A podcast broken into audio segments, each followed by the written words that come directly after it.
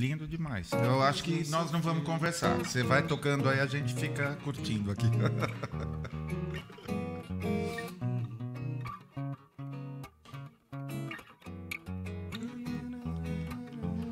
Boa.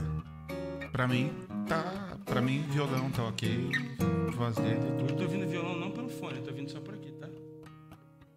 Mas eu tô no fone,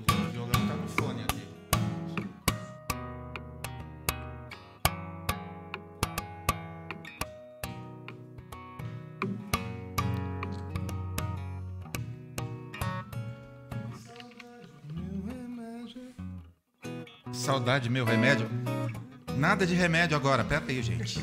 Boa noite! Bem-vindos a mais um episódio do Sim Pode Crer, nesse momento, ao vivo. E, assim, falaram para mim, ó, já tá no ar, que legal. Ainda bem que eu não estava contando nenhuma piada, nem falando nenhuma besteira. Boa noite, Pastor Will. Olha, eu já tô com o coração daquele jeito já aqui hoje, viu, Pablo? Boa noite, gente. Sejam todos muito bem-vindos, bem-vindas. Ó, vamos lá. Vamos começar com o nosso, nosso anúncio, nosso merchandising aqui. Vamos lá. Estamos, está habilitado no nosso canal, nosso podcast, é a área de membros. Você pode ajudar o canal e se tornar membros. Quais Membros e membranas são bem-vindos. quais são as categorias aí pro pessoal? As categorias são, lembrando a sua escola dominical, pedrinha branca, vaso ungido e labareda de fogo. É sério, é, é isso sério. aí, é isso aí. Cada uma com os seus benefícios especiais e um deles, a partir da semana que vem, os programas que a gente grava, você vai poder assistir ao vivo e não ter que esperar até nove dias, porque a gente andou gravando bastante coisa. Hoje gravamos. Dá um spoiler aí, rapidinho. Nossa, hoje foi, hoje foi lindo. ó. A gente começou com a Madeleine, com a Madeleine do UOL, foi maravilhoso. Depois a gente gravou com o André e com o Bruno da revista Zelota. E agora já podemos apresentar já, né? Porque isso aí. vocês já ouviram um trechinho aí tocando, acharam que era eu no violão, não era eu. É, nem o Will no violão, não, não, era Não. mesmo, não era mesmo. Já né? foi. Quase foi, mas não foi. Quase foi, mas não, foi. não foi. Estevão Queiroga com a gente aqui hoje. Boa noite, meu amigo. Boa noite, boa noite. Que alegria estar aqui. Tá bom o microfone aqui? Alô. E... Tá bom, tá bom. Isso, olha só. Cara, é, a gente traz algumas pessoas, precisa ter assim, tipo, cinco votos pra gente, é, Tá. pra gente convidar, né? Não é isso? Então, ó, você que quer ser convidado, fala com os amigos. Acho que isso é a história lá do filme dos filhos do Francisco, não é? Que pedia é aí. uma coisa assim, né? Então é, é mentira, cinco nada, um monte de gente esperando e prazer é meu de Prazer. te rever, meu Que querido. alegria, que alegria. Tô muito feliz de estar aqui também. Quanto tempo, né, Pava? A gente não se via? Faz uns anos já. Faz é, uns três, quatro anos, talvez. É, Ou mais. Mas enfim, a gente se acompanha, né? Sim, Pela internet. É- isso pela é- internet. Hoje em dia isso é mais que amizade. Exatamente. E você, entre suas idas e vindas da ponte aérea Manaus-São Paulo, a gente conseguiu é, alguns minutinhos. Você estava meio longe daqui do lugar, foi meio difícil te Foi trazer. difícil. Quase falimos com o Uber. E o quê? Três reais? Ele está a 200 metros aqui do, do É. estúdio, aqui do lado do Palestra Itália. Muito bom. Ah, Estevão, primeira coisa, chamou a atenção o seu currículo, porque até jornalista eu achei lá na Wikipédia e você não terminou, mas tinha até a universidade lá, eu caí Eu nessa, estudei né? mesmo, estudei, mas não terminei, graças a Deus. Não terminou, graças a Deus. Ótimo. Pelo menos você não seria como, como eu que está fazendo podcast para ver se ganha algum dinheiro na É, vida, né? Tamo indo, tamo indo, tamo indo. Conta um pouquinho ah, ah, como que é produtor ah, cultural e mais um montão de coisas aí. Ah, eu trabalho com criatividade em muitas frentes diferentes, né? Então, no meu Instagram, no meu YouTube, eu sou músico. Foi uma decisão que eu tomei lá atrás. Eu falei, acho que se eu não mostrar que eu sou músico, as pessoas não vão acreditar que eu sou músico. Vão achar que é um hobby, né? O Roberto Justus também, né? Publicitário e cantor. Eu falei, ah, então acho que eu não, É, não posso entrar nessa porque eu não tenho toda a beleza do Roberto Justus, nem a conta bancária dele, né? Mas eu, eu trabalhava com publicidade há muitos, trabalhei com publicidade há muitos anos, trabalhei de 2006 a 2013 dentro de agências assim. Aí saí e, e me tornei sócio numa empresa de games e animação e lá eu sou diretor criativo também. É, aí depois tive uma agência também, atendi um monte de cliente, aí fiz, fiz uma carreira. Ganhou prêmios. Ganhei prêmios, sim, ganhei prêmios é, no Brasil, fora do Brasil. Aí com a minha empresa a gente tem uma série hoje de TV que está na, na TV Cultura, na TV Brasil, em alguns outros canais é, no Brasil e fora do Brasil também. É, temos um jogo que vai ser anunciado agora na, na, na Gamescom na Alemanha, vai ser o, o lançamento é, mundial do nosso jogo, né? Vai ser o primeiro grande título que a gente, que a gente lança, que chama Cucos Lost Pets. É um jogo é, como Mario, Banjo-Kazooie, um jogo mais família, né? Mais para criança e família, assim. Então eu, eu, faço isso, eu crio jogos, eu crio séries, eu já trabalhei, fiz muita propaganda e eu faço música. Só que na área da música, além de, de produzir meu próprio trabalho, eu acabo sendo convidado às vezes por alguns artistas também para produzi-los, quando eles têm paciência de encarar meu processo, né? Porque eu misturo muito, assim, para mim, trabalho de música envolve não é só música, né? Acho que um artista é muito mais que a música dele. Então, a gente acaba questionando a identidade mesmo dele, né? E mexe no visual, mexe nisso, naquilo. Aí eu crio o clipe já, às vezes eu crio, crio o clipe antes da música, depois vem a música, um negócio bem. Mas alguns, alguns amigos me chamam, e aí por isso que eu acho que está esse produtor aí, né? Mas o que eu entendo é que dentro, dentro dessas muitas coisas, o que eu faço é sempre criar. Então é a maneira que eu encontro de pacificar minha mente, ou não, de não, não me estressar, né? não ter um, um burnout, é, é entender que eu estou sempre criando. Então eu estou sempre criando alguma coisa diferente, mas é tudo criação, criatividade. Quanto tempo você leva para compor uma das suas preciosidades, assim, porque eu amo as suas letras, obviamente, melodia, tudo, mas assim, é muito lindo, cara. Obrigado, Quanto tempo cara. leva? Cara, depende, mas eu acho que o meu processo é um processo parecido com uma gestação. Eu passo muito tempo é, com aquele sentimento dentro de mim, né?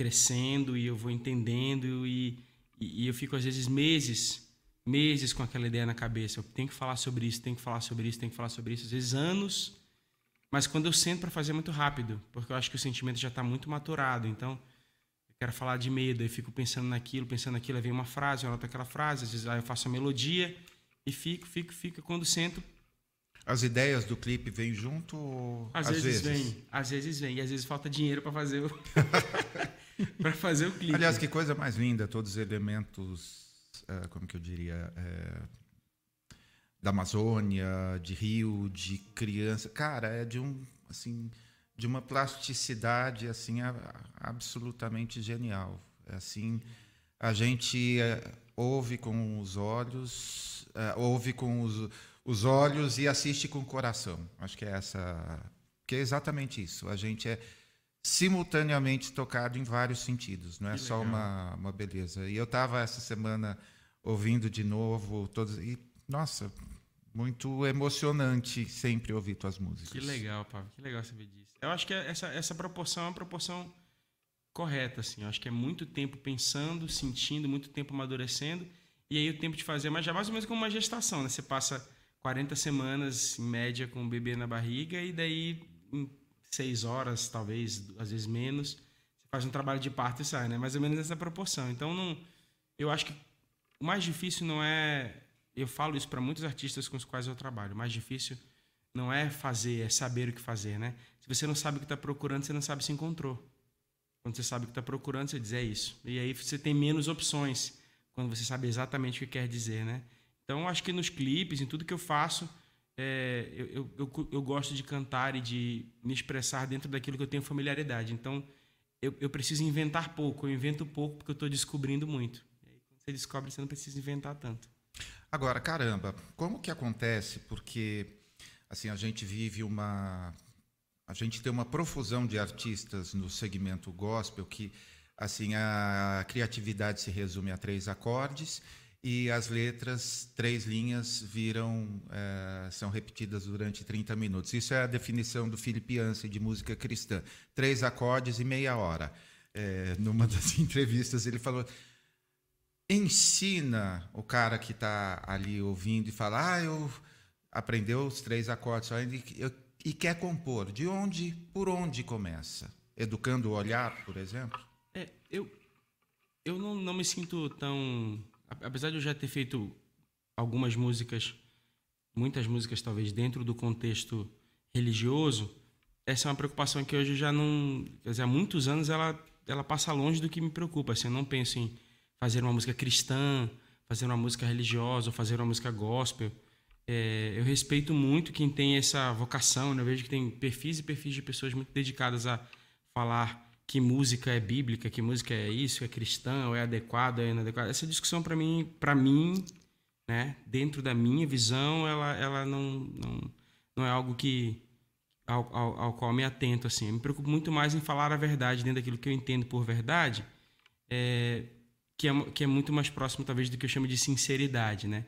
Uma vez que é o meu olhar sobre o que eu entendo ser a verdade. Então, dentro daquilo que eu consigo eu consigo pegar, daquilo que eu consigo absorver, eu digo, eu vou, eu vou cantar exatamente o que eu estou vivendo. Eu não vou pensar no que é o ideal para compor. Então, eu entendo uma pessoa que, por exemplo, pegue uma, uma obra seja a Bíblia, ou seja qualquer outro livro, ou qualquer outra coisa, ou até um sentimento que ela julga ser bonito e cante sobre esse sentimento. Então, eu acho muito bonito falar sobre o Brasil. Eu nunca fui lá naquelas praias, mas digo, ó, oh, tuas praias, meu Brasil, o teu céu azul e o teu sol.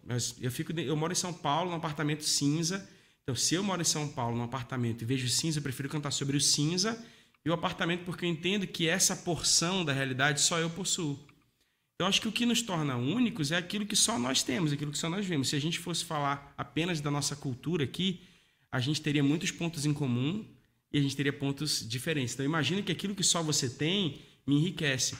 Então, eu acho que existem muitos caminhos para compor. Eu definitivamente não sou um cara que vou dar dicas de como fazer um hit, como fazer as pessoas chorarem numa congregação ou em qualquer outro lugar. É, até porque os meus shows são shows que eu faço em teatros, não, não tem esse contexto é, litúrgico. Mas se eu fosse dar uma dica, e quando dou dicas, eu sempre falo é, que o mais difícil para um artista é falar, saber o que sente de verdade. Né? Eu, aqui eu uso Fernando Pessoa. Fernando Pessoa tem um texto que fala o problema da sinceridade do poeta, ele diferencia o poeta superior como aquele que fala o que efetivamente sente o poeta médio que fala daquilo que decide sentir, ou seja, decido sentir, tenho habilidade. Então, quero falar sobre tristeza, então sou um poeta médio, habilidoso.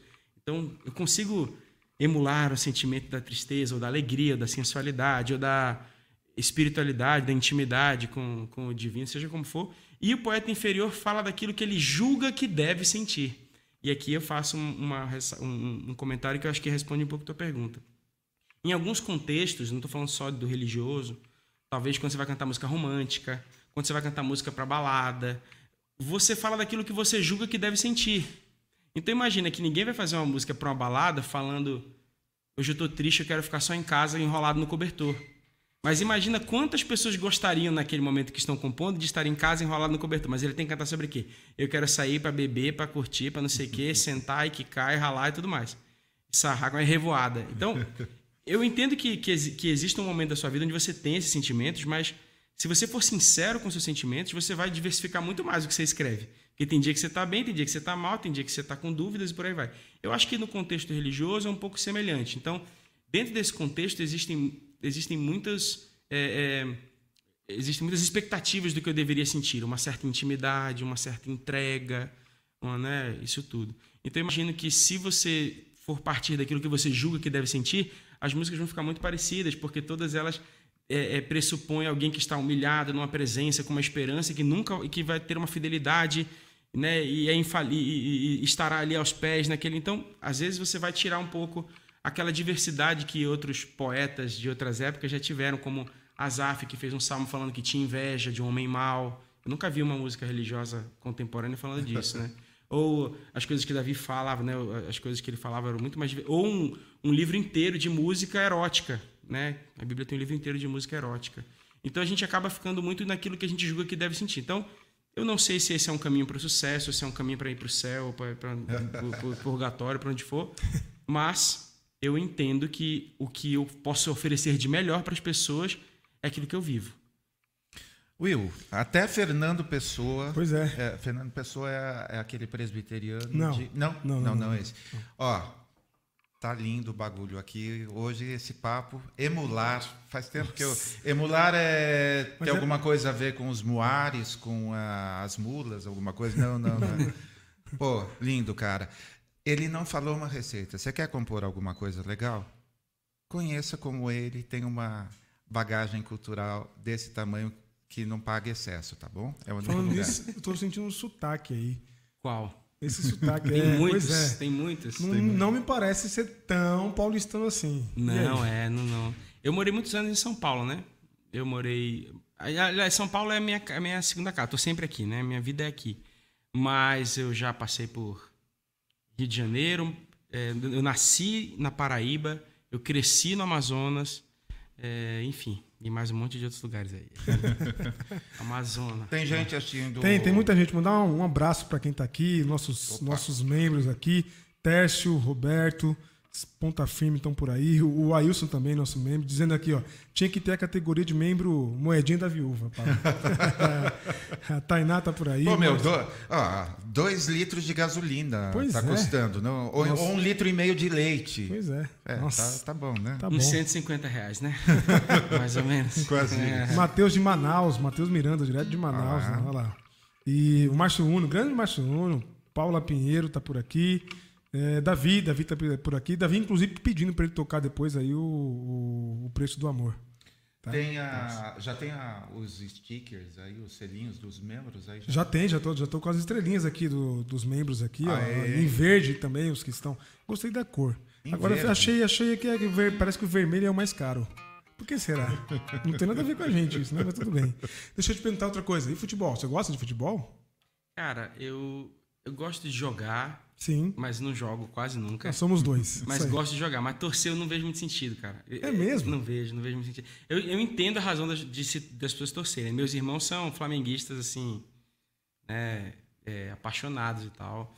Mas eu não vejo muito sentido pelo seguinte, porque pra mim, é- desculpa, eu respeito. Mais uma vez, eu entendo que tem um valor cultural, de pertencimento. E é, uma, é, é lindo, é lindo. A cultura é linda, né? Mas é que na minha cabeça nunca bateu muito, porque desde pequeno eu entendia mais ou menos assim. É como se torcer para um time, é como se fosse. Assim, eu sou fã de uma banda, tá? Aí de um ano para o outro essa banda troca o baterista, o baixista, o tecladista, o vocalista, o repertório, troca tudo, mas mantém o mesmo uniforme. E aí eu continuo sendo fã da banda. Boa, boa, boa. Mas eu entendo. E aí, quando eu era pequena, eu, eu tinha que dizer que eu era flamenguista, até por uma questão de, de preconceito, né? Assim, na minha infância tinha muito esse negócio. é, Era brinca- aquela brincadeira homofóbica, né? Ah, tu não gosta de futebol, ah, você é viadinho, você não sei o que lá e tal. E para evitar esse bullying, né? Eu dizia que eu era flamenguista, então eu sou flamenguista. Porque se você dissesse que torcia pro Brasil, você ia ser zoado. Total. É, mas eu tinha que dizer que eu era flamenguista. Mas no meu coração, né? Às vezes eu vi o Flamengo jogando contra o Vasco e eu pensava, pô, o Vasco tá jogando melhor, merecia ganhar hoje. e aí depois de adulto eu saí do armário, me assumi. Pode, pode, diga o que quiser. Boa. Vamos ouvir alguma Vamos, coisa? vamos ouvir. Que, Acho que tem que começar pelo que o Davi pediu aqui. Davi pediu é, o preço do amor. Tá.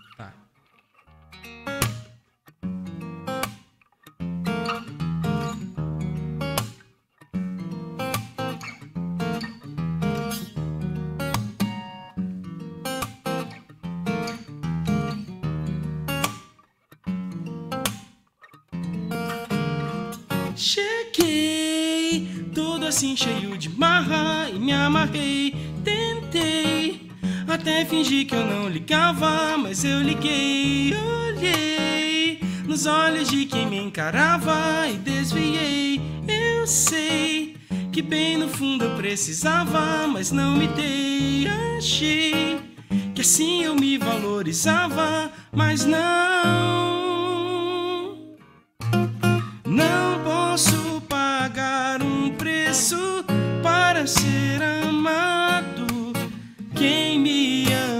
já pagou o preço do amor. Não posso pagar um preço para ser amado, pois a vida de quem ama é o preço do amor. Cheguei fazendo cara de coitado e até chorei. Tentei reconhecer a minha culpa e te culpei. Olhei dentro de mim o meu vazio, não te encontrei. Eu sei, é só o amor que abre as portas. Eu me fechei, achei que assim alguém teria pena, mas não, não posso pagar um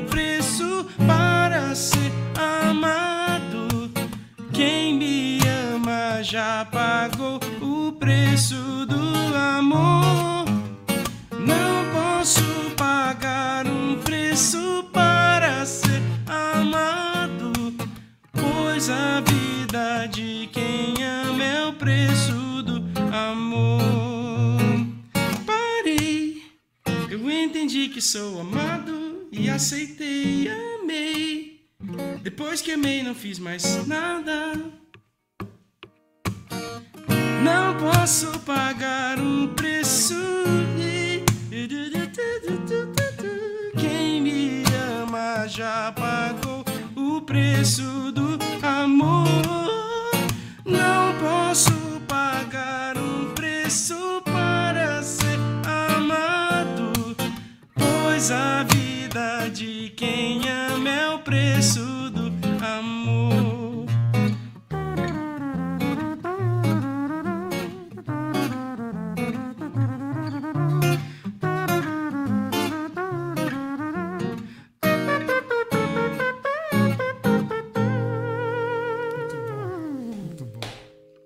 Caraca, Sensacional, meu. sensacional. Muito bom.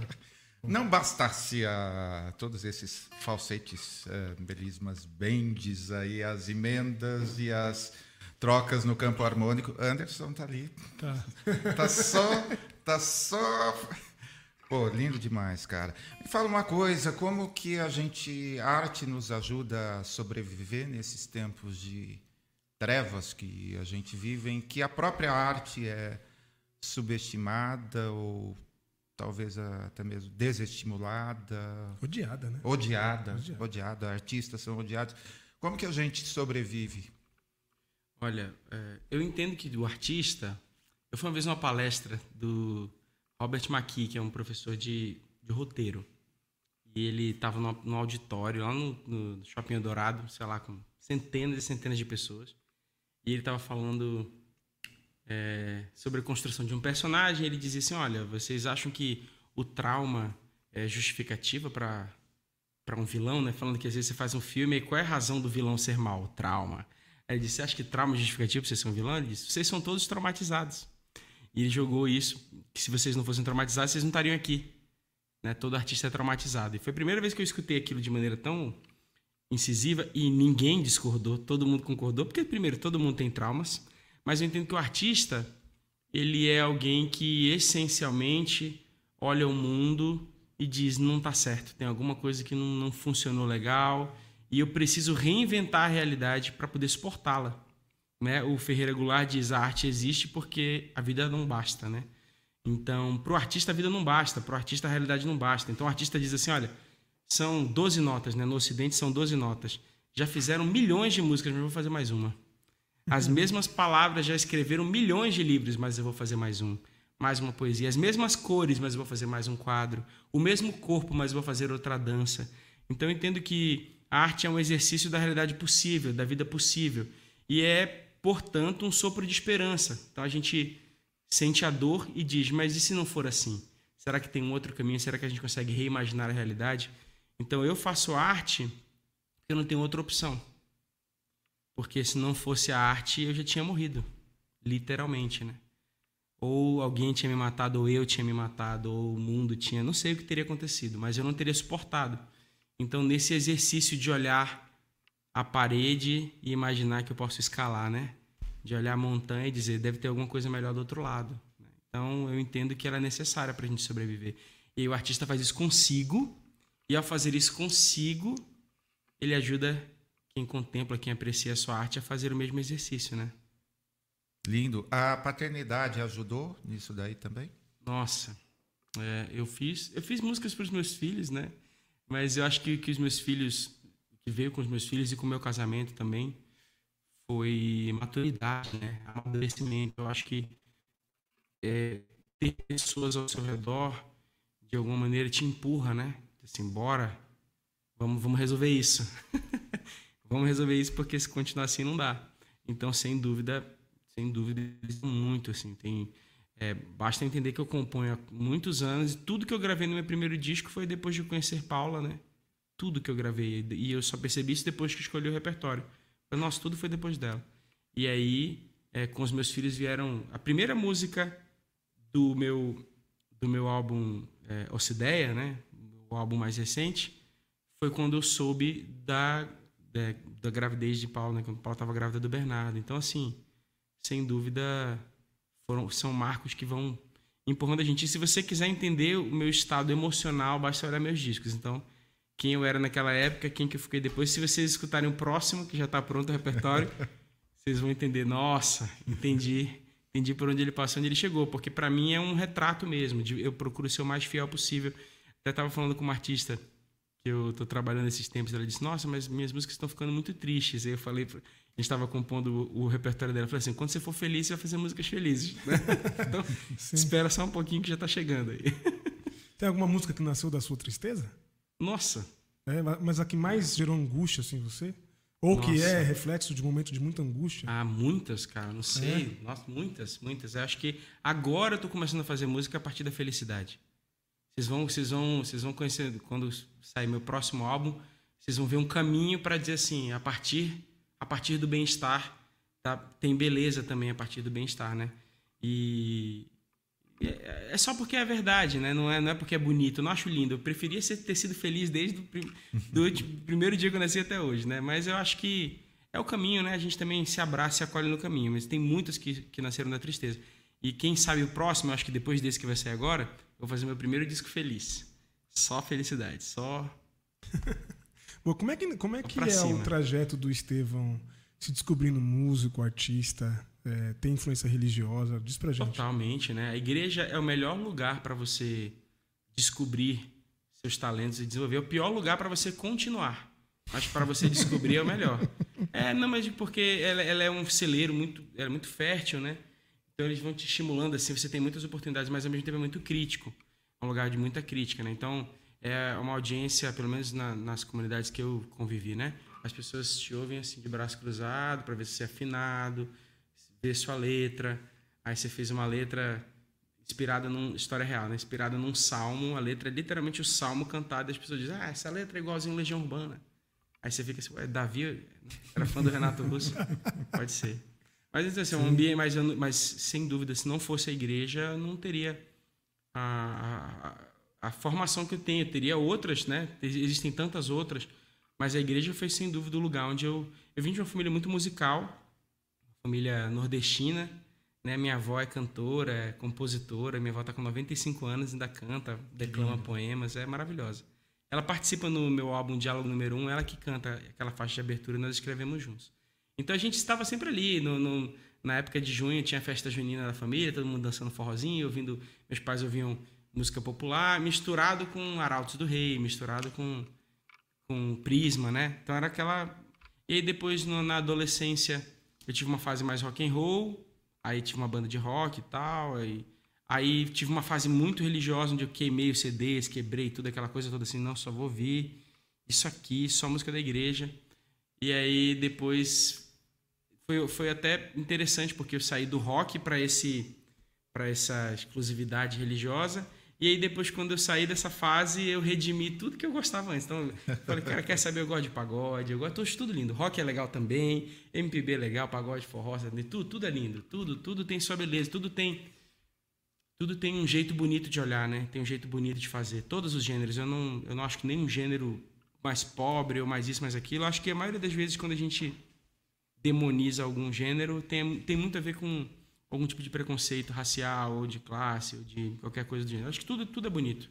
Do funk à música erudita, e tudo tem o seu lugar e tem o seu momento para você curtir, né? Então a minha, eu, eu sempre ouvi muita coisa e aí eu comecei a escrever textos com 13 anos. Eu escrevi uns textos assim, né? Não, não era música, fazia uns textos. E meu irmão fazia aula de violão e meu irmão metia uns acordes.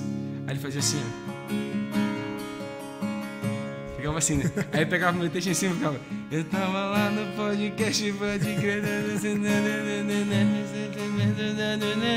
Eu ficava assim, né? Meio que cantando em cima.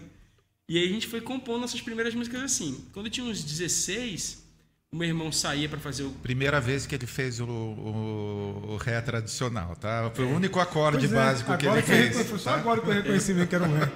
E aí, quando eu tinha uns 16 anos, meu irmão saía para fazer cursinho e deixava o violão em casa.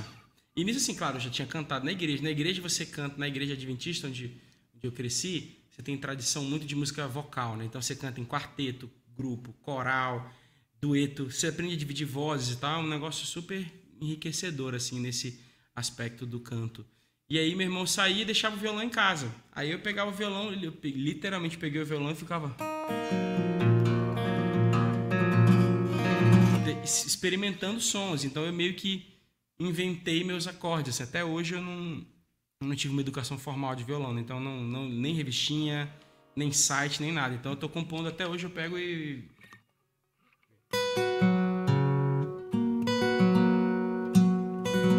eu posso inventar. Eu vou brincando e inventando os. Aí alguns você já vai adquirindo aquele vocabulário, você vai fazer os acordes básicos, né? Mas eu digo, eu vou meio que brincando com os formatos, brincando com as afinações. É, é um, um, uma, um processo ainda muito experimental para mim, né? Muito uma descoberta muito experimental. Então, é, foi assim, aí fui me descobrindo. Aí eu fazia minhas músicas. Quando vim para São Paulo, cantei num grupo da, da igreja adventista chamado Nova Voz. Eu cantei muitos anos nesse grupo Nova Voz, são grandes amigos meus até hoje. E aí eu fazia as minhas, minhas composições. E aí era só para consumo interno, né? Tava ali brincando com meus amigos.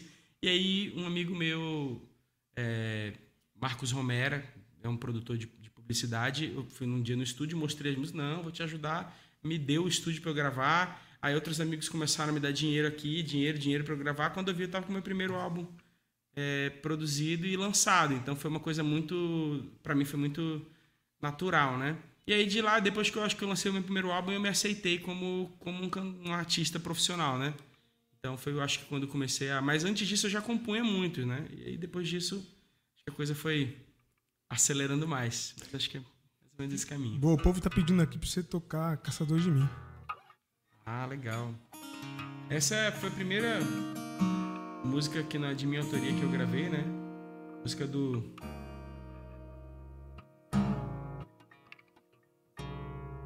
Música do Sai do Magrão, que ficou famosa na voz do Milton, né? Sim.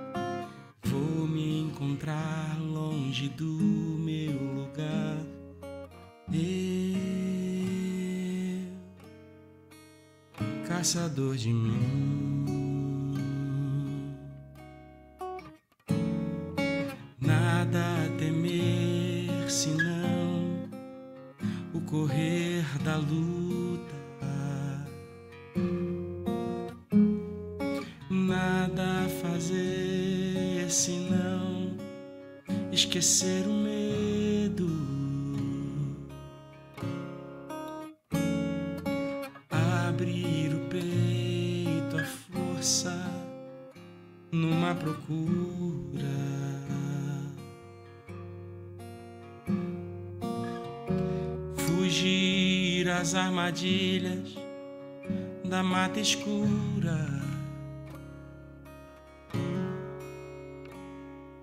Longe se vai sonhando demais. mas onde se chega assim? Vou descobrir o que me faz sentir.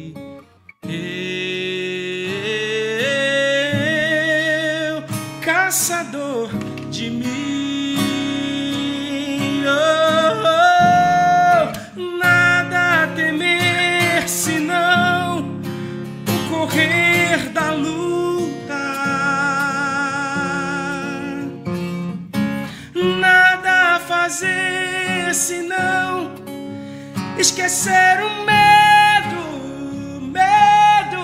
Oh, oh, abrir o peito, a força numa procura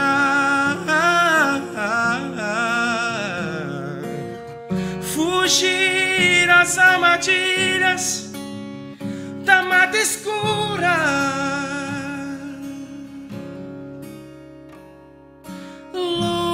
se vai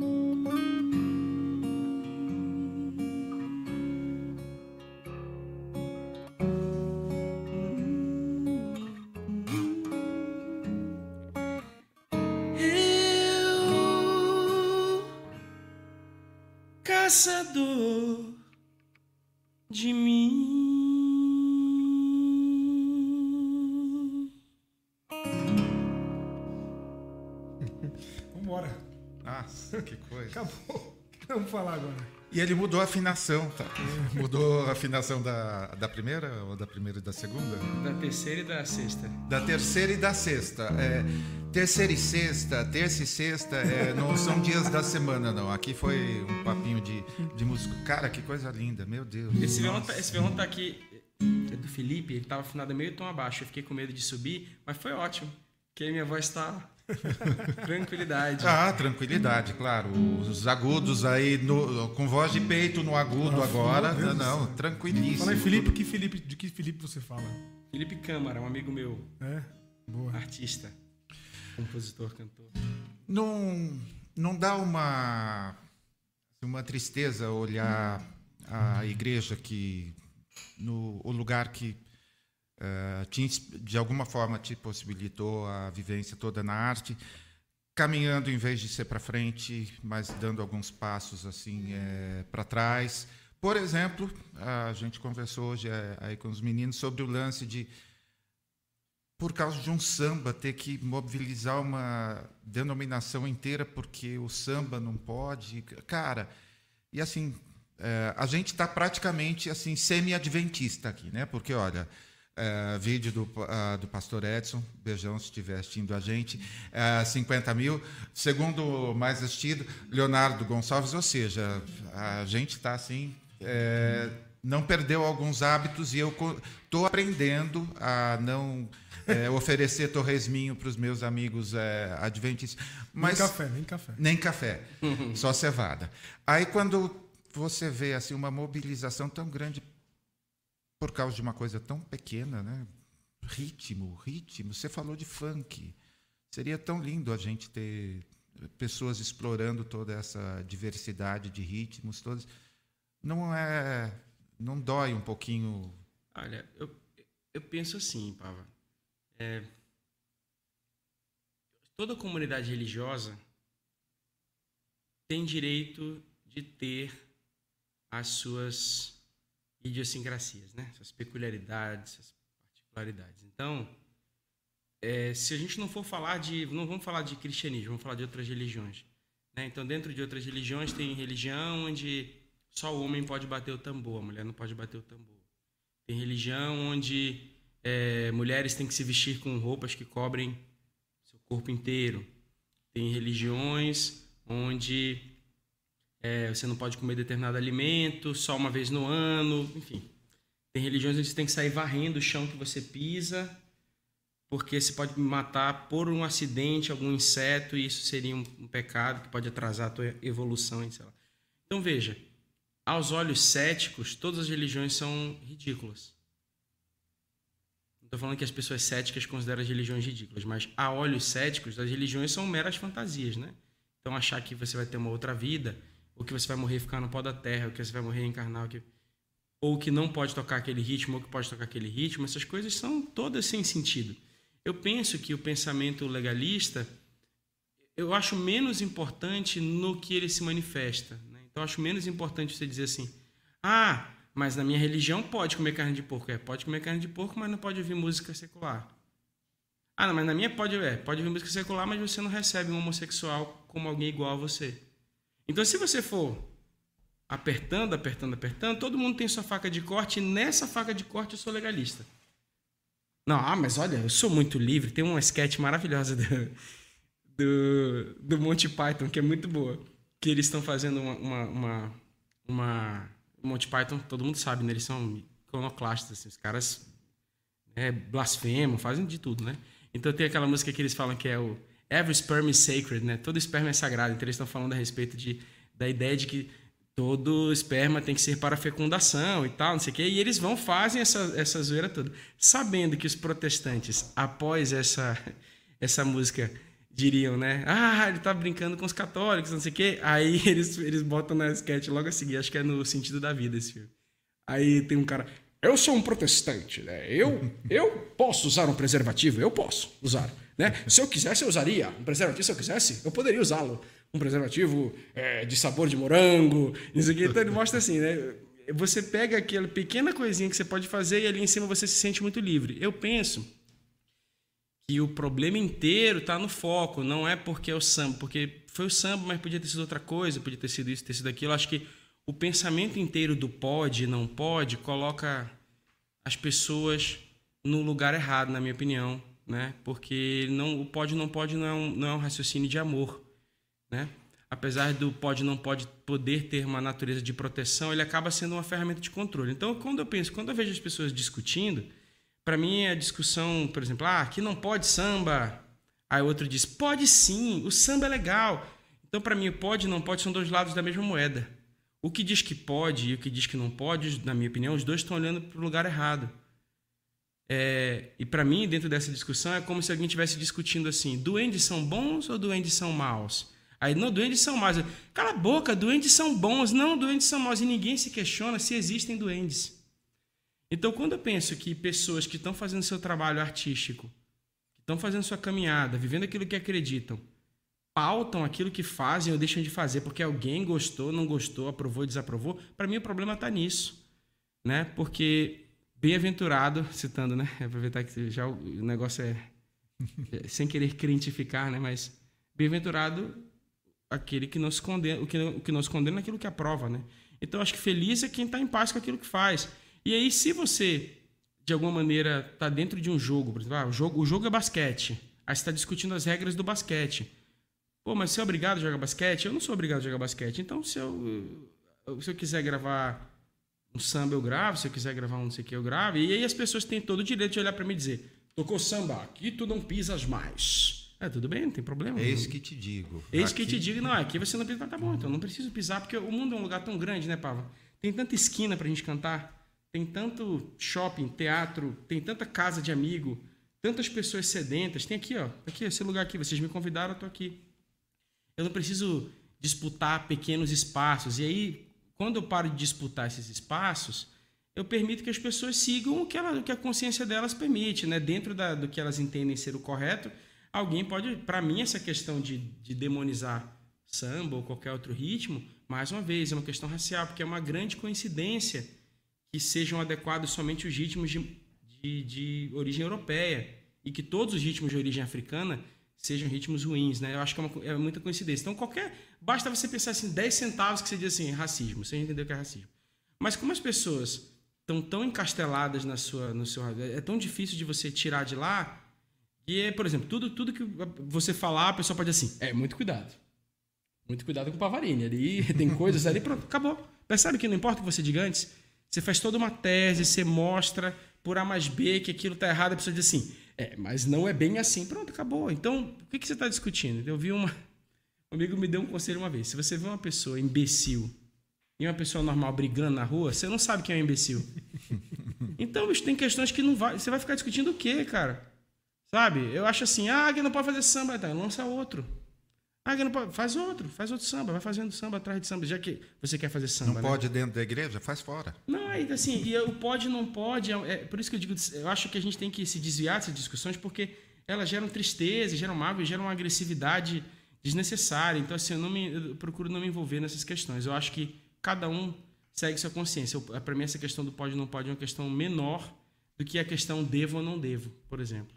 É interessante que uh, nós já conversamos aqui sobre, por exemplo, é, igrejas inclusivas.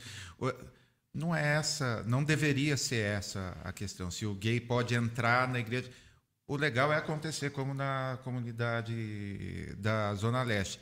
A pessoa entra e ninguém pergunta, porque ninguém pergunta para o hétero qual a sexualidade dele. Ah. O, o outro é a mesma coisa. Ninguém está falando que você pode é. e eu estou sendo super legal de deixar você entrar aqui. Não, não, não é isso. É você entrar, você participar, você sem ter. Uh... É como eu entendo, assim, na minha, na minha visão de, de fé, porque eu tenho uma. Mais uma vez, por isso que eu estou dizendo, eu não, eu não sou coach, nem pastor, nem nada. Sou, uma pessoa, sou um artista e faço meu, meu caminho e acho que pessoas que me julgam uma má influência deveriam se afastar de mim. Parar de me seguir e acabou. E eu acho que é isso que essas pessoas deveriam fazer. Que é o que eu faço com pessoas que eu considero mais influentes para mim. Eu me afasto delas. E eu fico em paz com isso, tá tudo certo.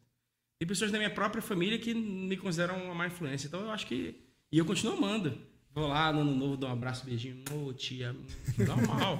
Porque imagina, né, cara? Se, imagina, eu amo, minha, minha tia tá acima disso aí.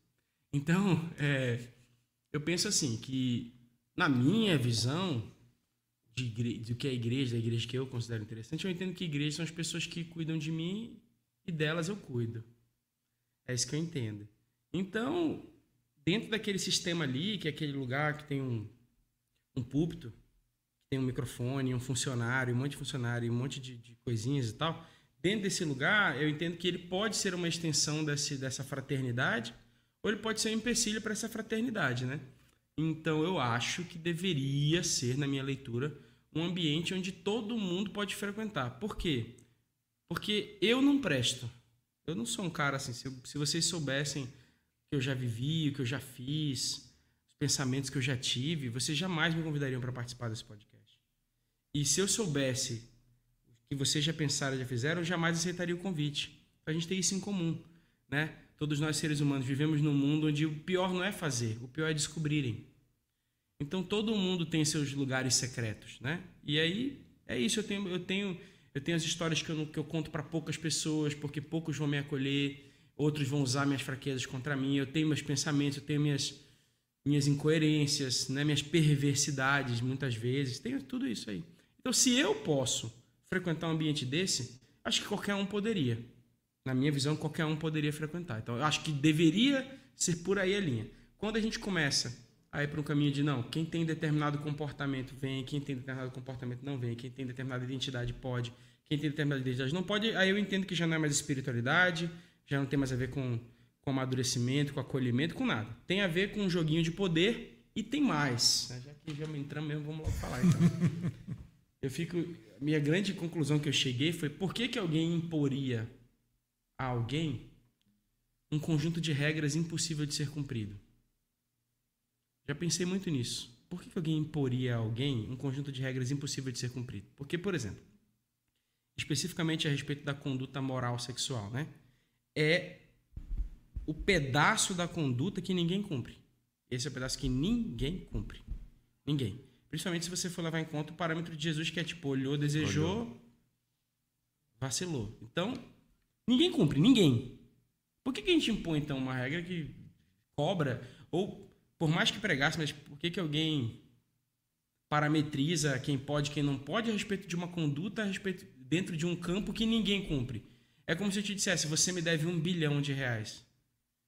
Se eu te disser que você me deve um bilhão de reais, sabendo que você jamais vai me pagar, o que, que eu ganho te impondo essa dívida? O que, que eu ganho te impondo uma dívida que você nunca vai poder me pagar? O que, que eu ganho? A dívida não vai ser, principalmente. Não, a dívida nunca vai ser paga. O que, vai que eu vou dominar, ganhar? né? Isso, eu vou fazer você me pagar a vida inteira. Isso aí. Então eu entendi que sistemas que exigem muito, sistemas que são muito perfeccionistas, contam com a nossa falha. Eles contam com a nossa falha, eles esperam a nossa falha. Eles desejam que a gente falhe. Eles dizem que é o contrário, né? Eles desejam que a gente não falhe. Mas sabendo que vamos falhar e continuando a nos cobrar sem, sem vulnerabilidade, porque aquele que fala podia dizer, ó, é difícil, né? Mas eu também erro nisso nisso e nisso. Podia apresentar o currículo dele, aí você apresentava o seu, aí todo mundo apertava a mão e dizia, então vamos, vamos, é nós, é nós, vamos lutando junto. Mas não, é assim, ah, cuidado, porque... né? E lá em casa, no Xvideos, né? No Pornhub é outra história, mas aqui no microfone então assim. Quando você vê que o negócio é tão disparo, o negócio é tão distante, tão gritante assim, para mim a conclusão que cheguei foi essa desejo é que você erre, porque ao errar, você continuará devendo. E ao continuar devendo, você continua infantilizado. E ao continuar infantilizado, você não sai do ciclo de. Aí fica essa, esse bolo de depressão, de ansiedade, de suicídio, essa porcariada toda que a gente está vendo aí, que ninguém tem coragem de romper, porque ninguém tem coragem de assumir a própria bronca, o próprio BO, ao invés de ficar apontando dos outros. Então, quando eu entendi isso aí, eu falei, ah, então não, não entro mais nessa. Então. Se eu, se eu quiser ter responsabilidade, eu prefiro responsabilidade que culpa. Então vamos ver o que, que dá para fazer e vamos ser honestos. E para de encher o saco dos outros com, com o que você mesmo erra. Vamos dar a mão e vamos embora. Como que você consegue falar de umas coisas tão sérias que eu já passou assim minha lista de palavrões assim eh, foi passando e consegue falar com tanta doçura sobre assuntos que uh, assim, sei lá que tira a gente do sério, na verdade. Tira. Você é doce assim o tempo todo? Não, eu falo também meus, meus próprios palavrões. é que eu acho que o palavrão é tão engraçado, né? O palavrão para mim ele tem um, ele tem um. É, eu tava falando disso um dia desses. Né? Eu só ilustrei porque eu também eles ficam é, de novo, ficam contando quando depois que a gente sai e tal, quantas vezes eu falo. Também não é, não sou tão boca suja assim. Hermanas, me perdoem. É, mas acho que esse negócio de. Da, a gente tem raiva às vezes, né? Mas eu acho que. Acho que a, a raiva, ela ainda, ela ainda mostra que a gente está num lugar onde a gente está sendo afetado.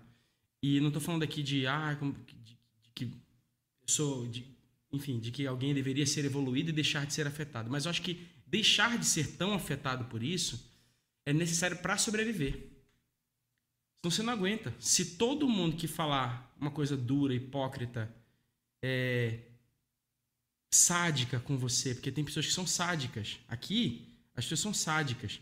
Eu, eu fiz um post um dia desse falando do meu filho, o cara foi lá e colocou um negócio chamando de militância adolescente idiota, uma coisa assim. Cara, meu filho estava no post, imagina. Eu poderia ter. Imagina, agora esse cara, uma pessoa que merece só ser mutada, né? Você dá um mute nele ali e tal. Então, se eu permitir que toda essa perversidade me fira, eu morro, cara. Eu morro. Então eu acho que a gente precisa se permitir pensar, a entender, acho que entender, entender como a gente mesmo já fez parte desse jogo. Eu já fiz parte desse jogo, eu já perpetuei esse jogo. Aí você, opa, entendi e tal. Aí não vou mais deixar isso aqui me afetar. Aí quando você entende, cara, é muito mais leve, sabe, Pablo? Acho que para mim se tornou muito mais leve quando eu entendi. Inclusive, minha relação com os contextos religiosos melhorou muito, porque é, parei de ter expectativas irreais. Né?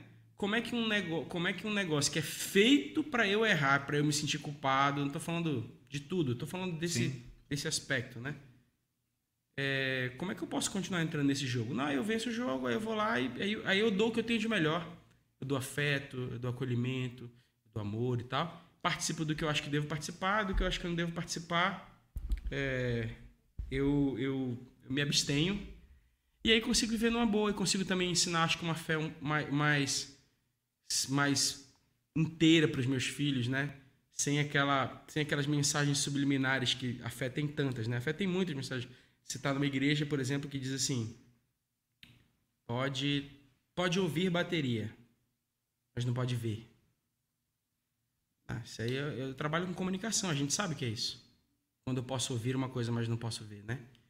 Então a gente vai sendo ensinado, a gente vai sendo treinado. Pode, pode usar essa roupa, mas não nesse lugar.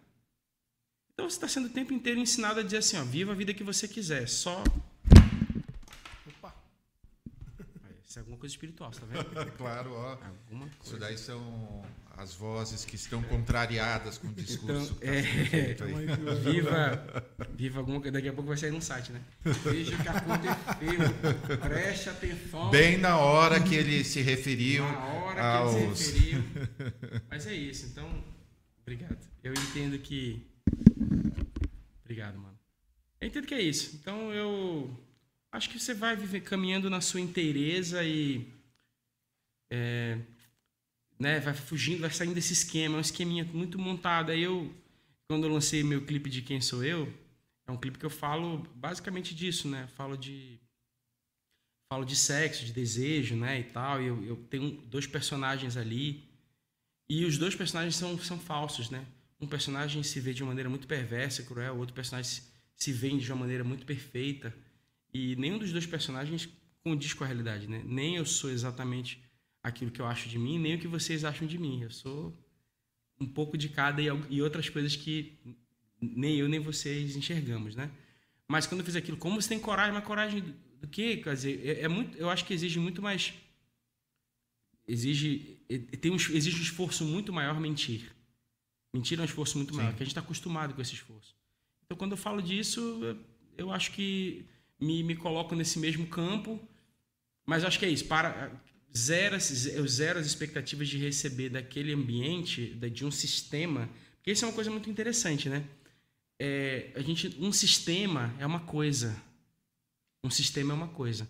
Pessoas usam um sistema, mas ele é uma coisa. Então eu não consigo amar um sistema, eu amo pessoas. É como se eu dissesse, eu amo meu carro.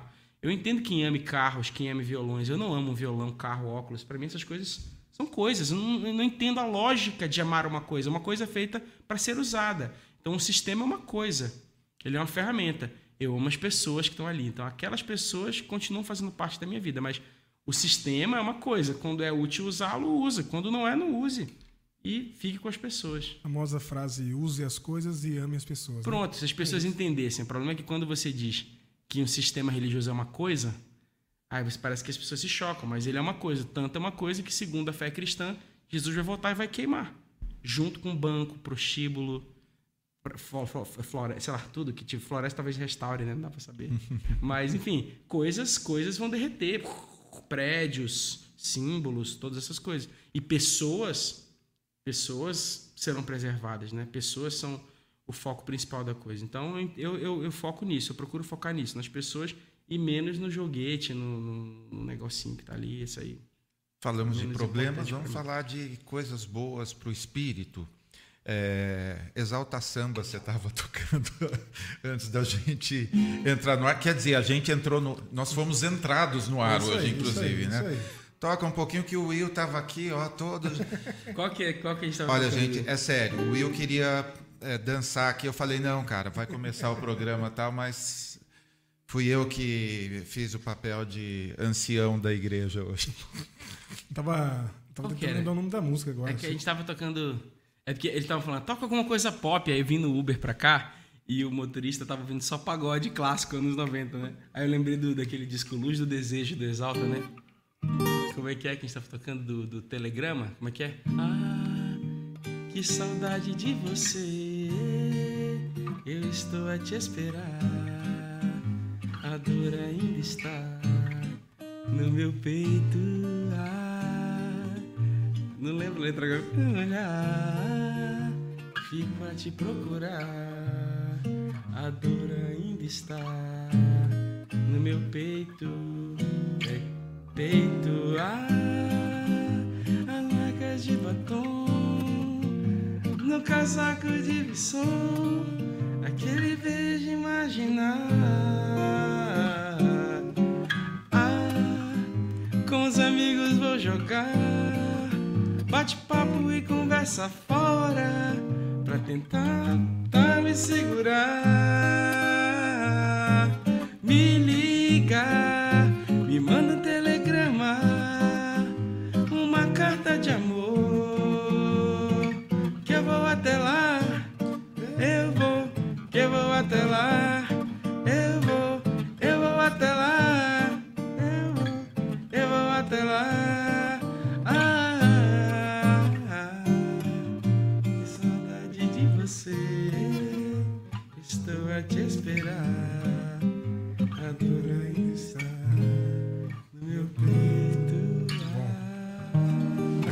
coralzão do Sim Ó, Pode aí, Crer. improvisado. aí. Improvisado, e perdão a galera do pagode aí.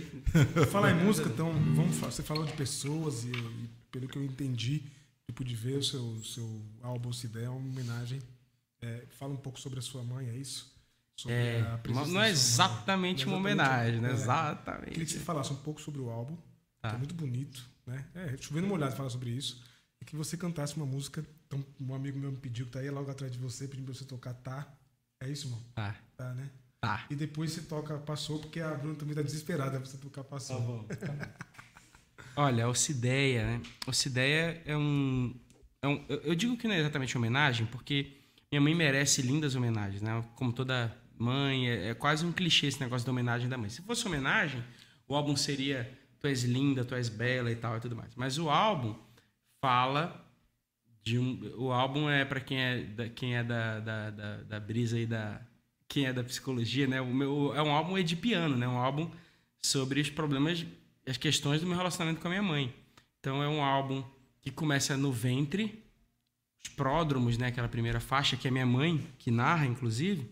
É, os pródromos são é, é, os sinais do parto, né? Os pródromos do parto são a dilatação, todos os sinais de que, de que o bebê vai nascer. Então, se chama pródromos e vem amanheceu. Amanheceu, né?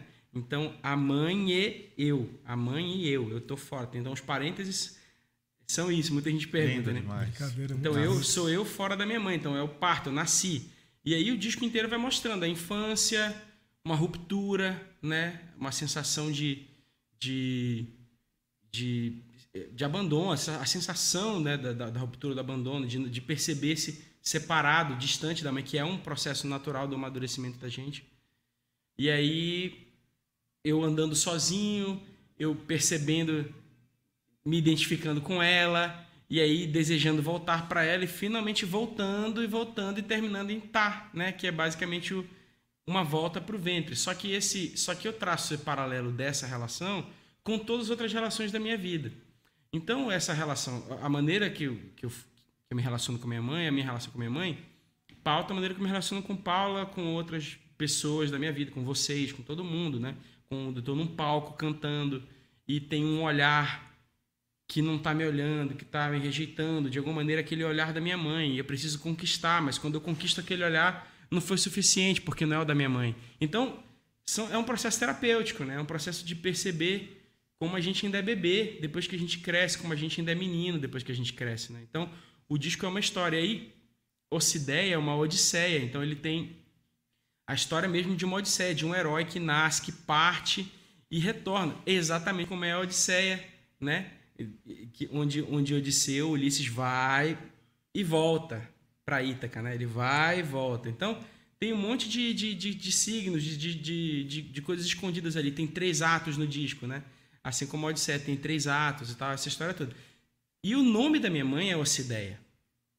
Então, que, que é, que é uma, uma, uma metástase de, de é, Odisseia, né? Ocideia é, uma, é um jeitinho diferente de escrever. É, Ocideia é um jeito diferente de escrever Odisseia. Depois que eu lancei o álbum, e aí a capa é, é como uma estátua grega, né? Claro que não uma estátua grega original que seria colorida, né? Mas a estátua grega como a gente conhece, naquela elegância do mármore e tal. E aí eu lancei o álbum, né? Tá cheio de significado, cheio de coisas. Vou até dar uma dica aqui que, eu, que pouca gente, que eu nunca falo pra ninguém, mas eu vou falar.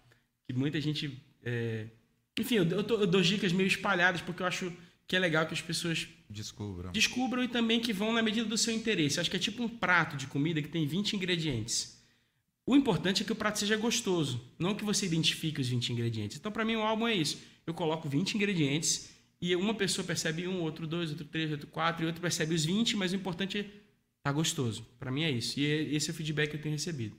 Mas o disco, a viola, historicamente, a viola, o instrumento viola, é a mãe do instrumento violão, não é? Uhum. A viola não é a mãe do violão, o violão não é filho da viola, é um instrumento que foi adaptado após a viola. No meu disco, a viola é a mãe e o violão é o filho. Então, se você ouvir o disco tem viola caipira da primeira à última faixa, você vai perceber a viola falando. Então são agora pronto, deixa as pessoas descobrirem. a viola é a mãe do violão, começando por ela afinando enquanto ela ainda tá com o bebê no ventre, né?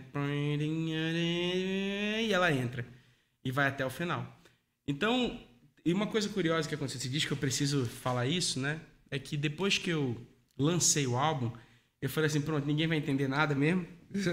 Lancei o álbum porque eu quero mesmo, porque eu acredito. O povo vai só dizer que lindo, homenagem para a mãe dele. A própria música Tá, né, que as pessoas acham, ah, é tão lindo, eu lembro da minha mãe. A música Tá fala do desejo de chamar a atenção da sua mãe ao fugir dela, né?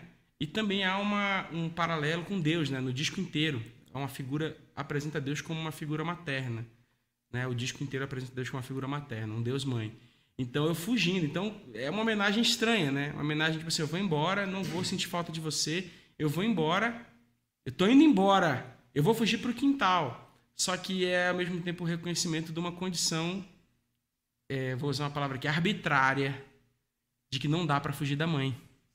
Então é muito curioso a gente dizer que a gente ama mãe e que a gente ama pai, porque mesmo que a gente odeie, a gente continua sendo filho.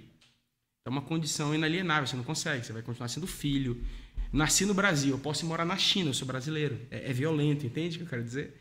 E ao mesmo tempo é, pode ser entendido como algo gracioso, né? Talvez a felicidade seja aceitar o que eu não tenho escolha. Entende? Talvez seja isso. Olha, eu preciso mandar um recado é, para minha irmã.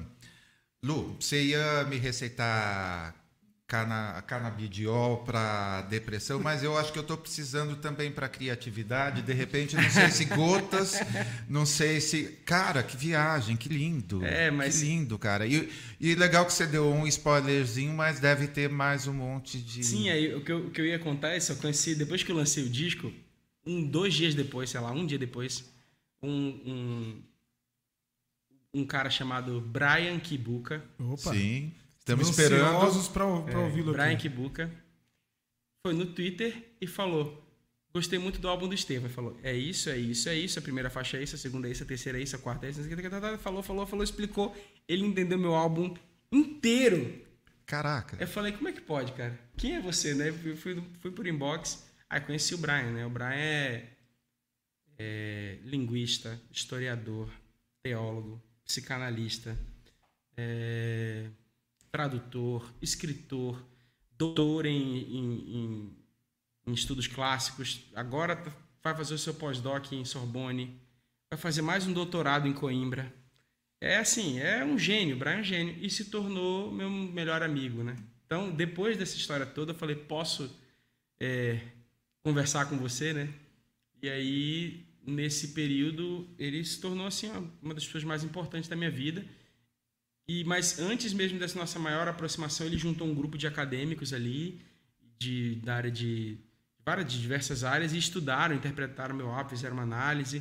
Aí ele fez uma live e o curioso que eu precisava contar é que o Brian me alertou para para uma série de coisas que eu que eu coloquei dentro da, da obra que casam com a Odisseia e que eu não fazia ideia.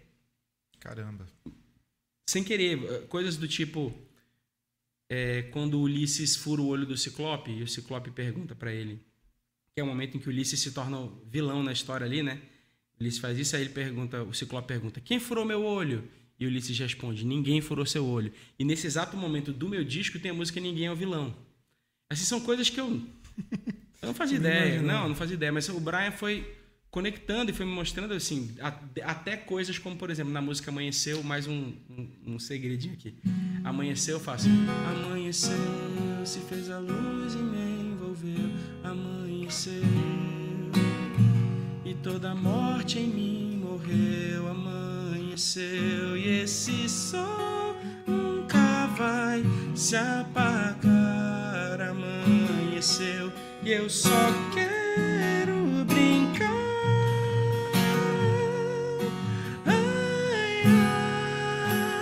Final da música, eu coloco isso aqui, né? Brincar. Eu faço uma citação lá no final melódica. De bar, né? Só que eu, eu, eu junto essa música que eu cito, né? A gente sem poder amar. Só que no final eu faço exatamente a melodia. Cantata um 5, 6. Porororo. Aí eu faço.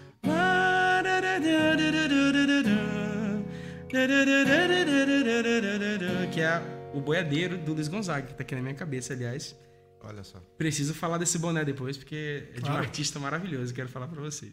Mas eu citei, por que, que eu misturei essa música? Vai, boiadeiro, que a noite já vem. Pega o teu gado e vai pra junto do teu bem. Eu guardo o teu gado e vai pra junto do teu bem. Por quê? Boiadeiro é uma música que fala do amanhecer, do entardecer e do anoitecer. A música amanheceu, né? Então, é, eu tava no começo da música, chegou no final da música, eu falei, ah, vou colocar essa música porque ela fala do entardecer, mas também, olha que viagem, tá, gente? Porque ela foi cantada no velório do meu avô. Caramba. Então, no velório do meu avô, nós cantamos essa música. Então, essa música, para mim, é um símbolo de morte. E eu quis colocar essa música como um símbolo de morte. Eu falei, ah, eu quero falar de nascer e morrer. Quero falar que, de alguma maneira, quando a gente nasce, a nossa morte já está contida na nossa existência, né? É a moldura da vida. A moldura da vida, a única moldura mesmo da vida é que a gente nasce e a gente morre. O que acontece no meio disso varia bastante, mas é, é um nivelador universal, né? Todo mundo nasce, todo mundo morre. O poema do começo fala disso. Então eu coloquei, eu coloquei a do bar só porque eu achava bonita e coloquei boiadeiro porque simbolizava a morte para mim. Aí o Brian chegou comigo e disse: Você sabe o título dessa obra do bar, a Cantatum 56, em alemão? Eu falei: Não. Ele disse: Estou com o pé na tumba. Caramba. Cara, Então, eu coloquei coisas. No, por isso que eu entendi que quando. E eu acredito muito nisso. Quando você mergulha num processo artístico, se entrega num processo artístico, você faz. Você é mais usado do que do que usa, entende? Você é mais. Você descobre mais, mais uma vez, descobre, inventa pouco e descobre muito. Então, o disco é cheio de significados, assim, muitos significados. E eu coloquei. E aí uma pessoa pega um, outra pessoa pega outro, outra pega outro, as pessoas perguntam o que que significa essa música? Tem alguma história? As pessoas querem saber se tem alguma história.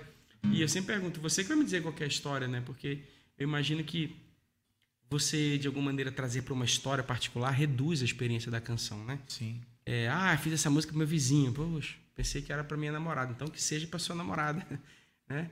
Mas então, o, Tem o a Bra- projeção do seu Isso. conteúdo com, com a, a arte, é isso. Né? Cada um vai ter uma leitura. Gustavo Lima, você chega lá, tá? Vai ter um.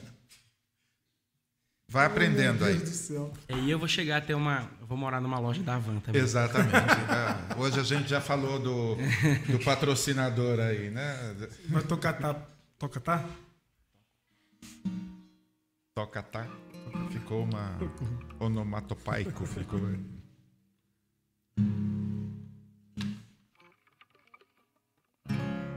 Já peguei as. Olha, essa é pandemia, hein? Sem tocar, sem fazer show.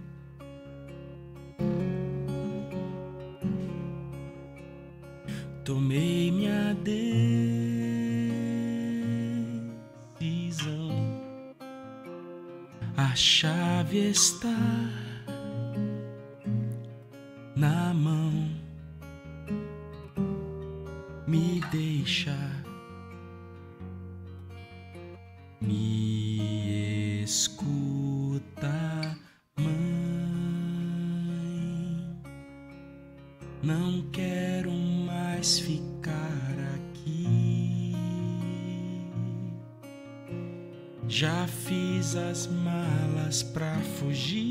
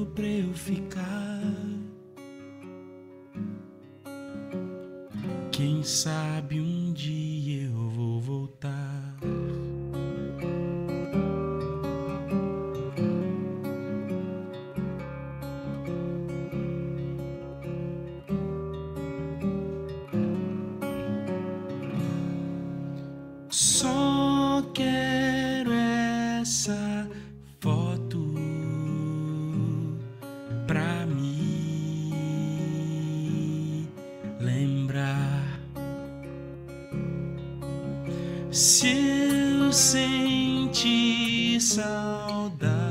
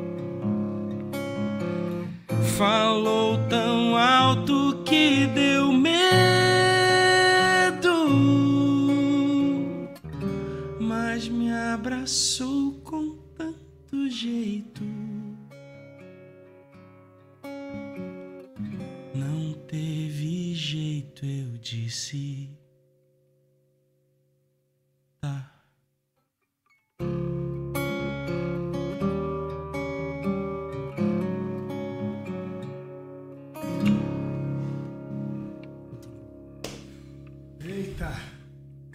Cadê a caixa de lenço que toda semana a gente fala? Cara, que nossa, que lindo. Isso aqui, esse som torna assim um templo, um lugar sagrado. É isso aí. Um lugar sagrado, lindo. Lugar sagrado das suas emoções, As nossas, né? das nossas Das emoções. Nossa, lindo demais. Mais alguém aí? Tem bastante gente aqui mandando um abraço para todo mundo que tá por aqui, chegando, comentando nos comentários, deixando nos comentários. Não, não esquecendo, gente, considerem se tornar membros aí do canal para apoiar a gente. É, cara, eu tô aqui tocado num lugar da minha alma que faz tempo que eu, que eu não sabia que era possível tocar. Incrível, incrível, cara. Isso é demais. Descobri recentemente, graças àquele rapaz ali. Deus te abençoe, que te dê muita, Amém, mano. muita criatividade. A nós. Te enche de, de amor. Eu acho que, acho que o segredo tá aí, né? Pelo amor, a gente vai longe, vai longe mesmo. Se depois. A sua última sugestão de música é Passou, é isso? O nome da música Passou, isso aí.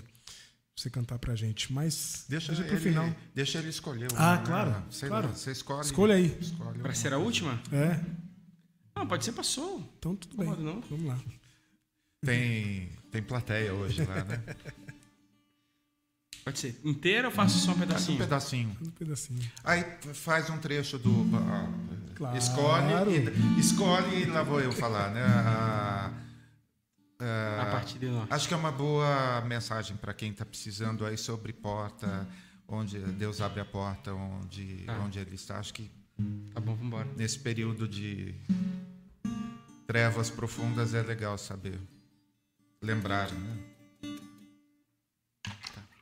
De um lado eu não cheguei,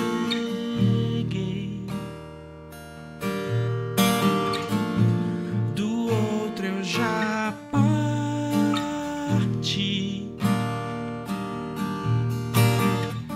Se existe algum porquê, o que tiver de ser, será.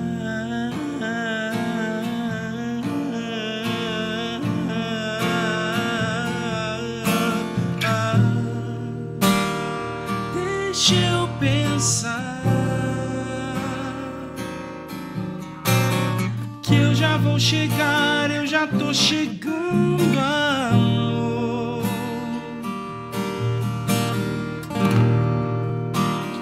Guarda um lugar junto do teu peito é pra te abraçar que eu sem saber, seguirei até dos teus lábios escutar.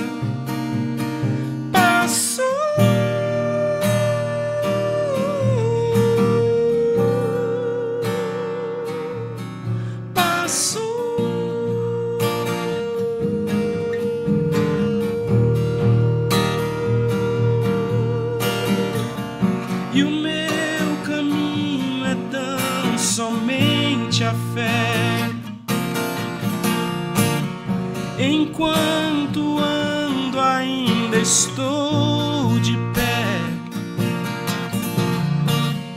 Não sei quando é o fim, mas sei quem é.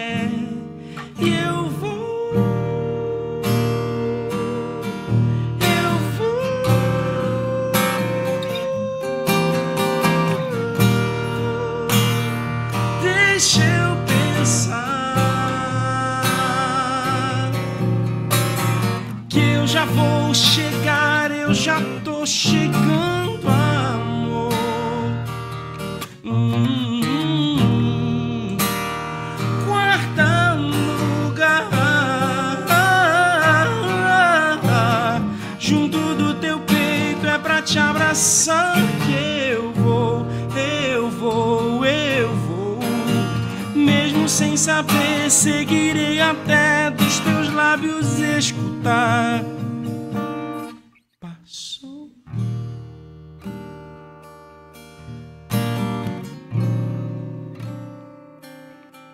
Passou.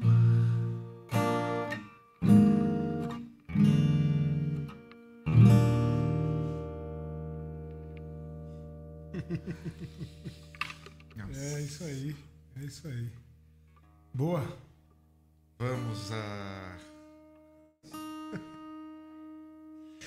falei, falei, falei, falei. Toca aí que prometo que eu não vou cantar, vou me segurar para não cantar aí. Mais uma porta? Isso. Pedacinho também, mesma coisa? Inteira? Você que manda. Não, cara, Eu tempo. passaria a madrugada inteira aqui ouvindo. Mas é que eu não né? sei. Ah, gente, É eu muito eu abuso. Eu gosto de cantar, eu gosto de cantar. Não, gosto, não sei dar uma de difícil, não. O povo dá de difícil, né? Eu gosto de cantar. Se quiser, eu canto inteiro. Não, então vai. Mais uma, mais uma porta. De fora se parece com aquela que fechou. Mas o que há por dentro, meu olhar o que a vida me guardou. E vou entrando. Parece que voltei pra onde tudo começou. Num grande labirinto, meu caminho se tornou. Cansado de seguir meu coração, eu já estou. Quando Deus abrir, eu vou. E ali eu sei que vou me encontrar. E não vou me frustrar, pois Deus só abre as portas de onde Ele está.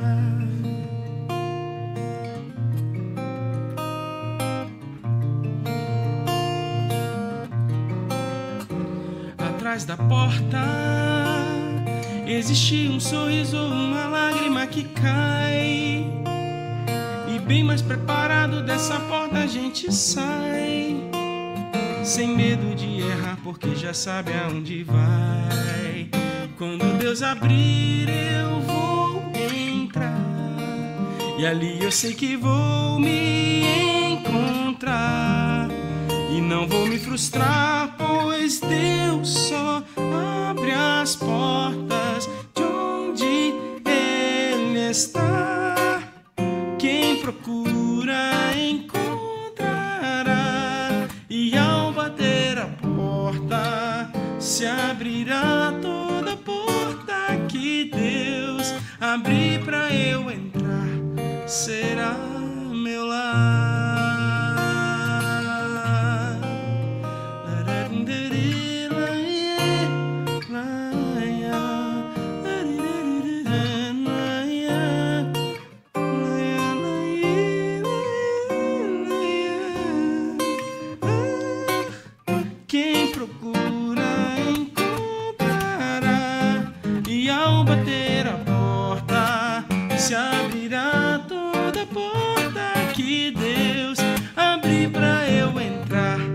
Será meu lar.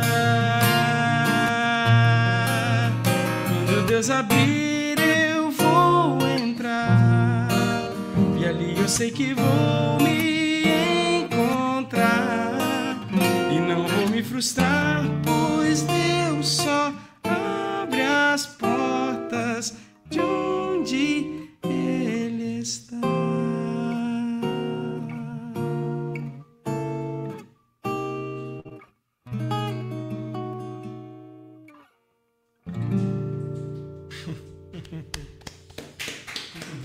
Muito bom, irmão. Muito bom. Fosse eu um coach daqueles bem piegas, assim, falaria, aí a sua porta. Ó, meu filho, ah, o lindo é. Só que assim, tem um aspecto de teologia, a gente fala. A gente, fala, a, gente, a gente duvida da arte da música, mas a música também é fazer teologia.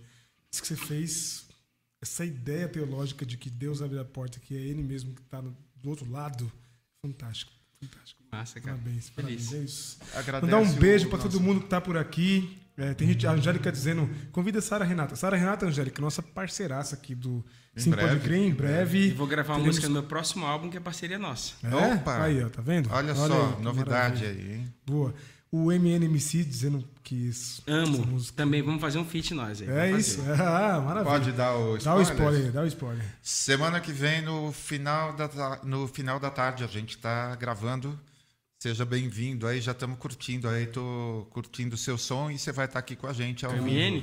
Nossa, ele é um vem. cara incrível. É? Amo, amo. Esse cara é E incrível. semana que vem já vamos liberar Aliás, ao vivo não, corrigindo, ao vivo para os assinantes, isso pros membros. Isso para os membros e depois. ah, quem mais que está semana que vem mesmo?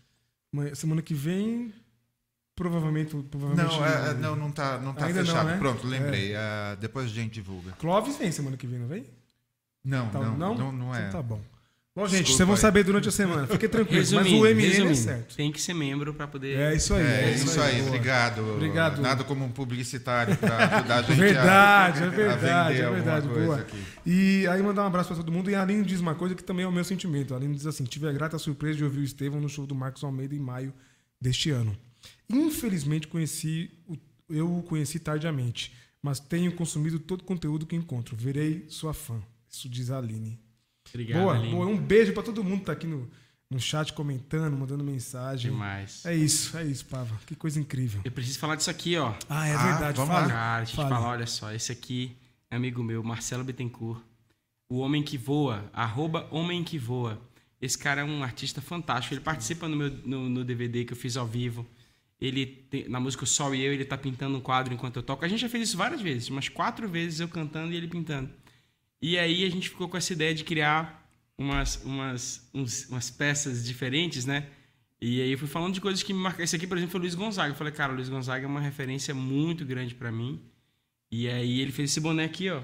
Lindo. Pô, e essa jaqueta também ele fez. Tem como mostrar a jaqueta? A jaqueta é Linda, linda demais. linda. Cadê? Tem uma câmera. Cadê aquela Peraí que câmera o Ed, já, o Ed já ajeita essa Então, câmera pra você. E aí, por que, que eu tô falando disso? Porque é, se você quiser, entre em contato, entra no inbox dele e, cara, ele cria uma, Uma peça exclusiva pra você. personalizada. Tipo, um- é, eu, tô- eu vou usar várias, eu tô com várias, assim, tipo, as roupas mais bonitas que eu já usei na vida. Eu gosto de coisa assim, ó. Sou, imagina, criativo, bonito, artístico. E eu preciso falar, então sigam arroba homem que voa. Arroba homem que voa. Homem que voa. Homem que voa, tá aqui, ó. Boa. Tag em cima do boné. Ah, tá ali. Ó. Boa. Tá ali. Arroba homem que voa. Ó, o Ed vai Então, mostrar aí. eu a Nós estamos aqui é, com o nosso modelo Estevam Queiroga na São Paulo Fashion Week. Aí vai, ó. Olha só, olha só. Não, a hora que vai você chegou, vai eu olhei vai a mandando- jaqueta e falei, nossa. Vai mandando foguinho aí, galera. Aqui. Muito bom, muito bom. Show. Boa. Aqui. Boa, Ed. Cara, de coração, gratidão. O que dizer, Não meu tem amigo? muito o que dizer, né, Pablo? Não, eu que agradeço. Vamos fazer mais uma aí depois, mais pra frente. Sim, sim, junto. com certeza. Aí tá vindo trabalho novo, né? Tá Aí- vindo, tá vindo. E você tá tão longe aqui já, fiquei feliz que tá. É, que do, é 500 metros. Então, olha, olha Então. só. Cara, Deus te abençoe muito. Amém. E vocês que. Não, agora é aqui, né? É. Vocês que. que o Ed tirou ela do de lá, então vai lá, vai Ah, lá, vai lá. então é aqui? Isso. Eu nunca sei.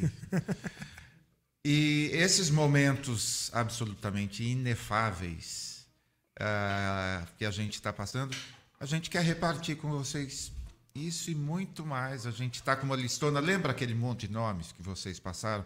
A gente foi. Alguns a gente nem conhecia, algumas pessoas, e a gente está conversando com mais de 20 pessoas para vir sentar aqui para proporcionar isso para vocês, para a gente compartilhar para que não seja, agora é lá, para que não seja só uma coisa nossa, mas lembra aquele lance de não fica só criticando, faz uma coisa legal? É o que a gente está fazendo aqui, se divertindo, rindo, chorando e se emocionando um talento tão mega blaster ah, como o seu, Estevam.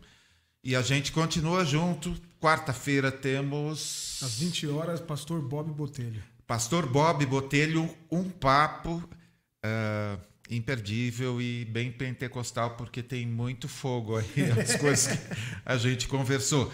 E a gente segue junto, tá certo? Grande beijo, fiquem com Deus. Valeu, gente. Obrigado. Irmão.